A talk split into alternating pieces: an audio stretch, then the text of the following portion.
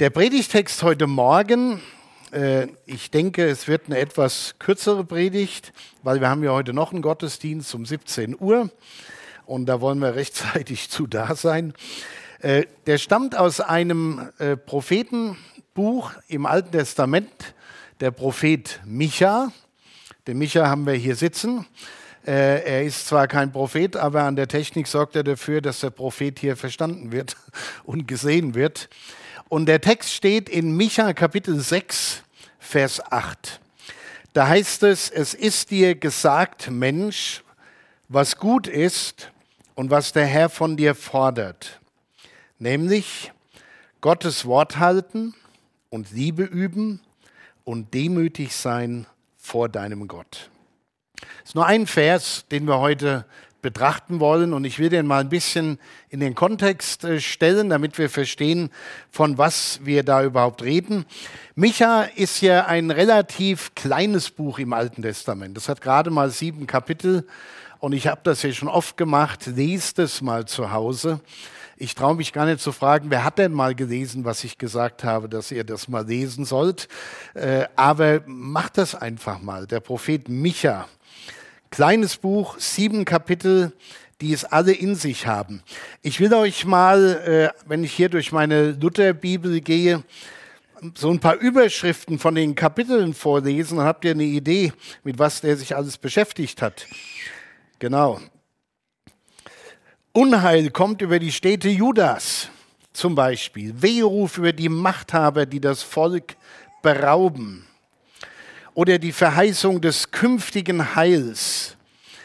Gegen die führenden Männer in Juda hat er gesprochen. Das kommende Friedensreich Gottes hat er angekündigt. Der Herrscher aus Davids Geschlecht wird aus Bethlehem kommen. Der rechte Gottesdienst, das ist äh, Kapitel 6, darüber reden wir heute. Und dann in Kapitel 7 Klage über die Verderbnis des Volkes und zuletzt dann hier die Hoffnung der Gemeinde auf Gottes Gnade. Das sind spannende Themen und man könnte den Eindruck gewinnen, das ist letzte Woche geschrieben worden, aber tatsächlich ist es in der zweiten Hälfte des 8. Jahrhunderts wohl verfasst worden. Äh, Amor Peiske weist in seiner Auslegung zum Propheten Micha darauf hin, dass die Menschen, denen der Micha prophezeite, sehr religiöse Menschen gewesen sein müssen. Und ich denke, das ist ganz wichtig zu verstehen, dass man mal so ein Bild hat, wie waren die Menschen damals, damit wir auch wissen, wie ist das zu verstehen, was er ihnen sagt. Sehr religiös, sie beachteten die Festzeiten, feierten alle Gottesdienste im Tempel, die religiöse Routine war perfekt, alles ist richtig gelaufen, die waren in ihren Gottesdiensten und, und, und.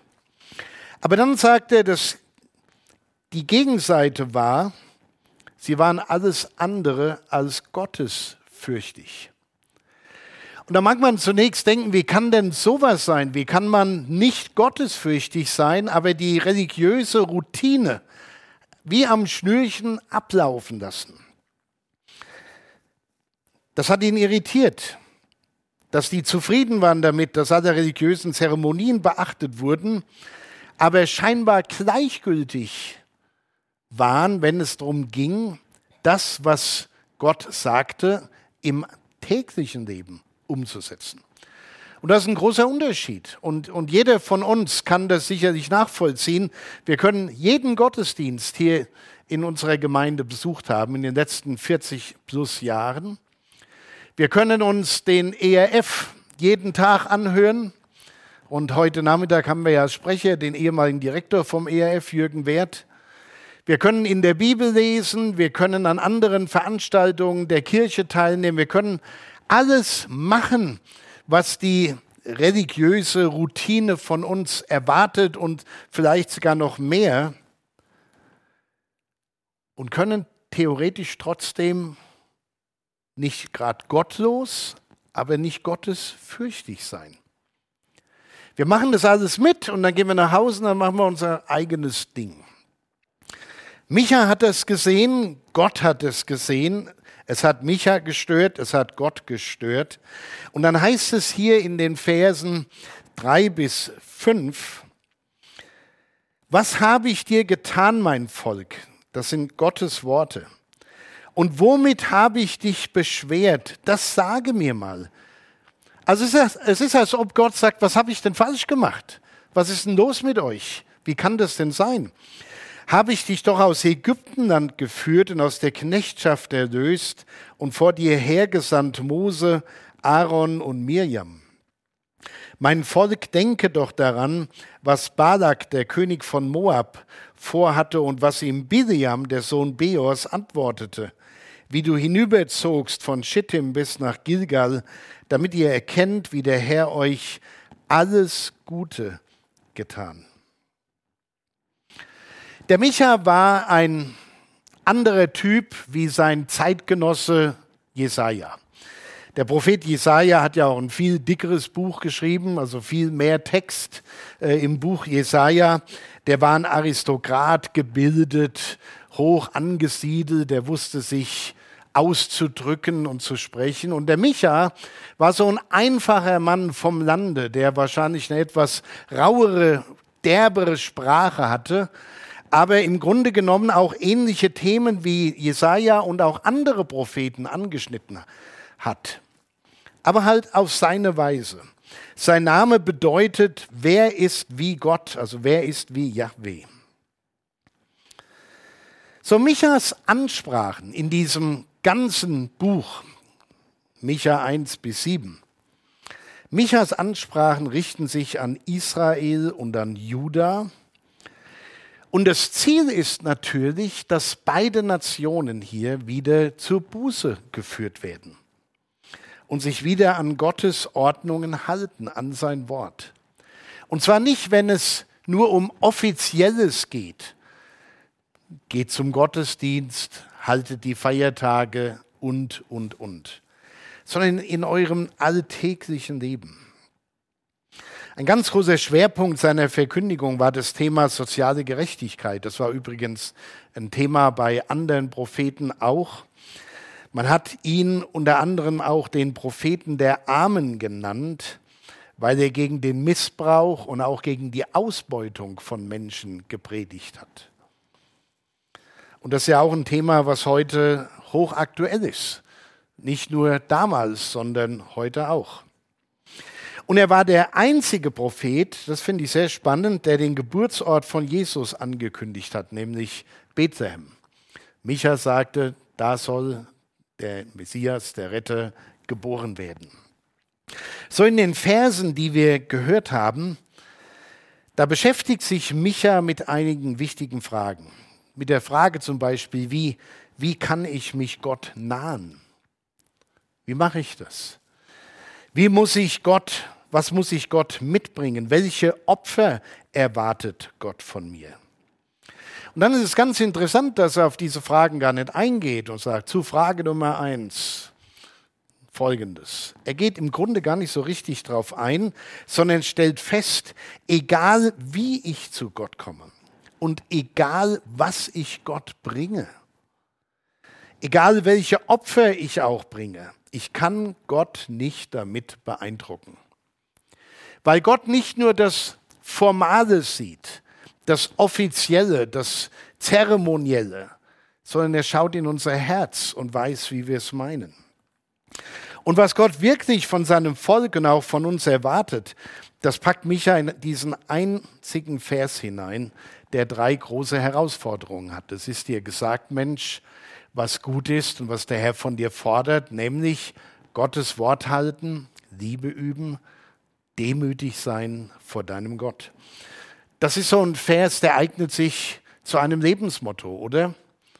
Gottes Wort halten, Liebe üben, demütig sein vor deinem Gott. Wäre schön, wenn alle Menschen das als Motto hätten.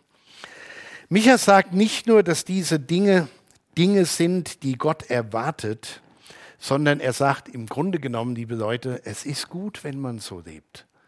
Es ist einfach gut. Es ist eine gute Art zu leben, wenn man sich an Gottes Wort hält, Liebe übt und demütig ist vor seinem Gott.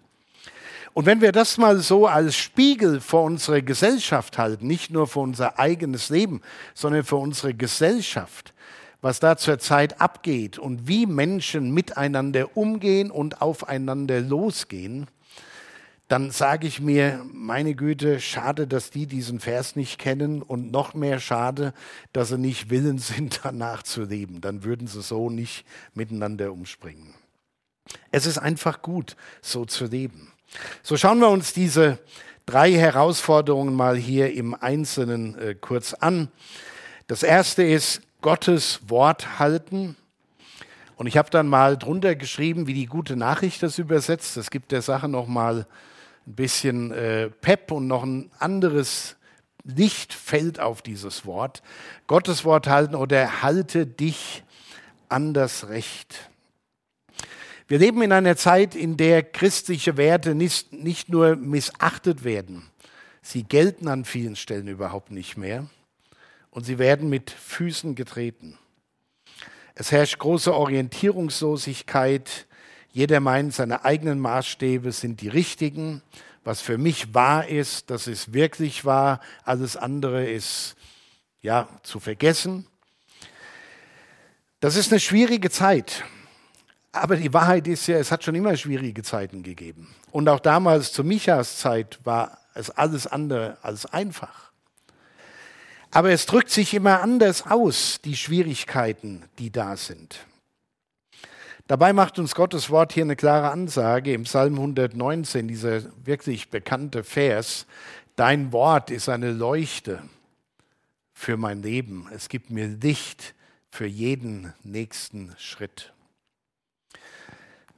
Wir haben vor einigen Jahren, ist es glaube ich schon her, mal so eine Aktion gehabt, wo wir eingeladen haben, gemeinsam durch die Bibel zu lesen. Da hatten wir einen Bibelleseplan, wo man jeden Tag, glaube ich, zwei der drei Kapitel lesen musste und kam dann so in etwa anderthalb Jahren durch die Bibel. Da haben viele mitgemacht und ganz viele nicht. Wir haben dann zwischendurch andere Aktionen gehabt äh, mit einer App, wo man äh, immer das läuft auch jetzt, glaube ich, noch, wo man in der Bibel liest und austauschen kann mit anderen. Da machen viele mit und ganz viele auch wieder nicht. Ich möchte einfach mal sagen, das Jahr ist noch so jung. Wir haben jetzt den zweiten Sonntag im neuen Jahr.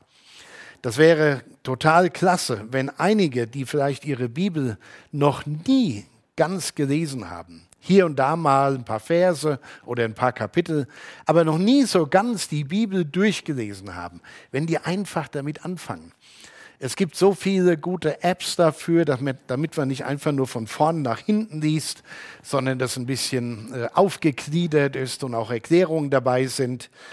Aber wenn die Bibel hier sagt, dein Wort ist eine Leuchte für mein Leben, es gibt mir Licht für jeden nächsten Schritt, und wenn wir das auf die Bibel übertragen als das Wort Gottes, dann haben wir natürlich nur so viel Licht, wie wir auch davon kennen. Und deshalb die Herausforderung, nehmt euch Zeit, startet den Tag mit einer Bibellese. Ganz wichtig natürlich, im Neuen Testament wird Jesus als Mensch gewordenes Wort Gottes beschrieben. Das Wort wurde Fleisch, haben wir an Weihnachten in den Weihnachtstexten gehört und gelesen.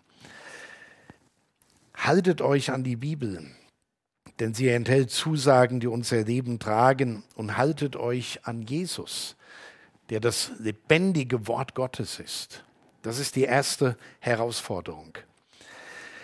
Und da mag man jetzt sagen, ja, da habe ich nicht so viel Zeit dafür und das sind immer andere Dinge, die wichtiger und lauter werden als das.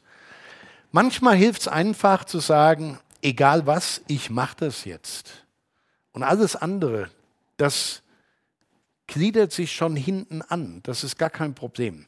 Man muss einfach mal anfangen. Gottes Wort halten setzt voraus, dass wir Gottes Wort kennen. Deshalb brauchen wir Zeit, um darin zu leben.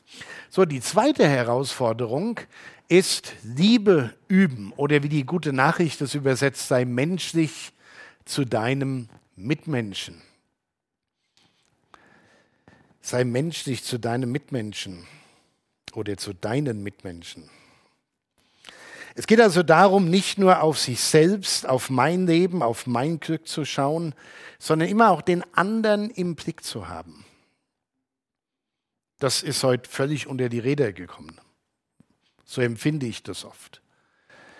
Jeder denkt an sich, das eigene Glück ist wichtig.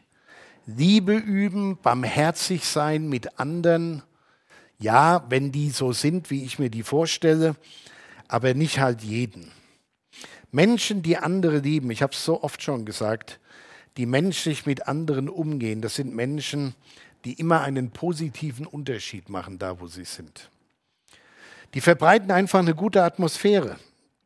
Und vor allem die, die begriffen haben, dass die Liebe nicht nur ein Gefühl ist, sondern in ihrem Wesen eine Entscheidung. Die Entscheidung für einen anderen da zu sein, den anderen anzunehmen, egal welche quere Meinung er hat, ihn zu lieben, zu respektieren.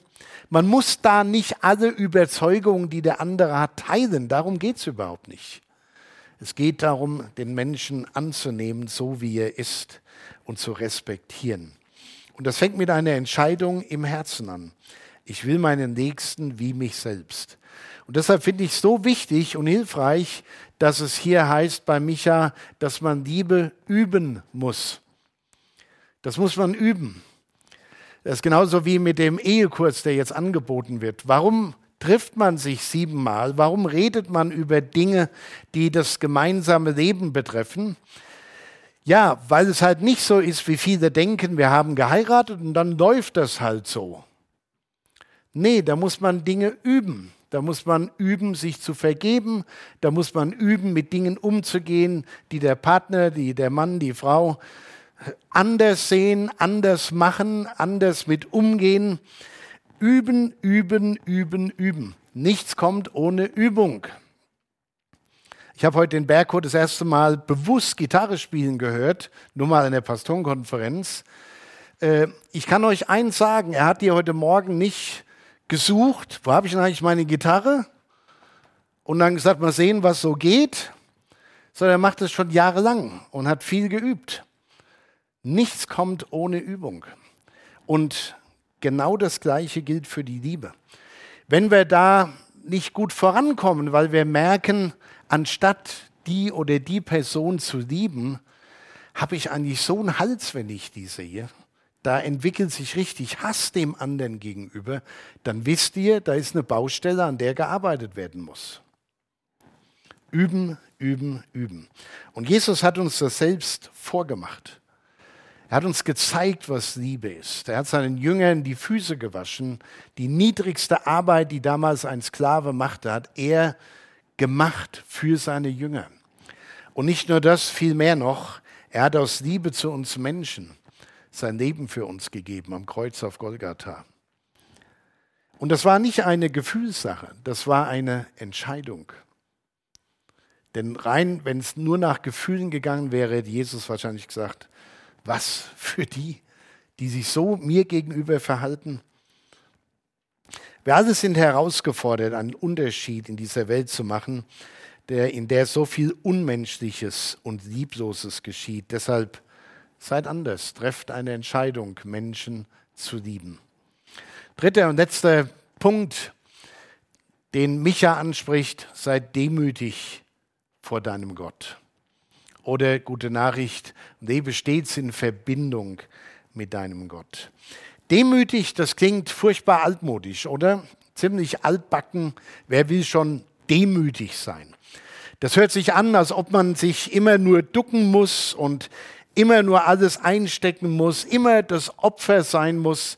Wenn dann Liebe missverstanden wird, Liebe, einander zu lieben heißt ja nicht, dass man einander nicht die Wahrheit sagen darf oder ehrlich sein darf. Das ist völlig falsch. Gerade in einer Liebesbeziehung sollte man mehr als ehrlich miteinander sein.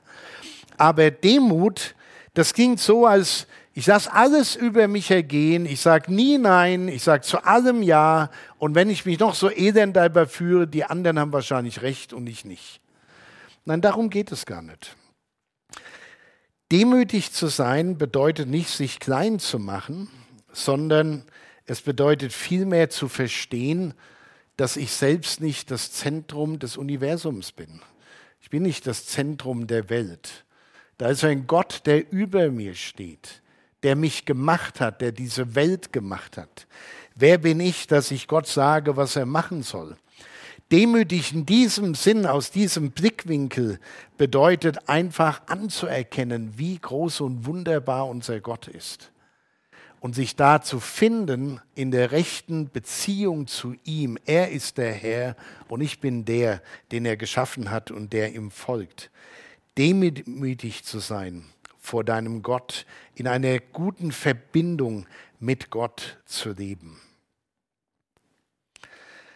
Ein demütiger Mensch weiß, wer er ist und er versteht, in welcher Verbindung er zu Gott und anderen lebt.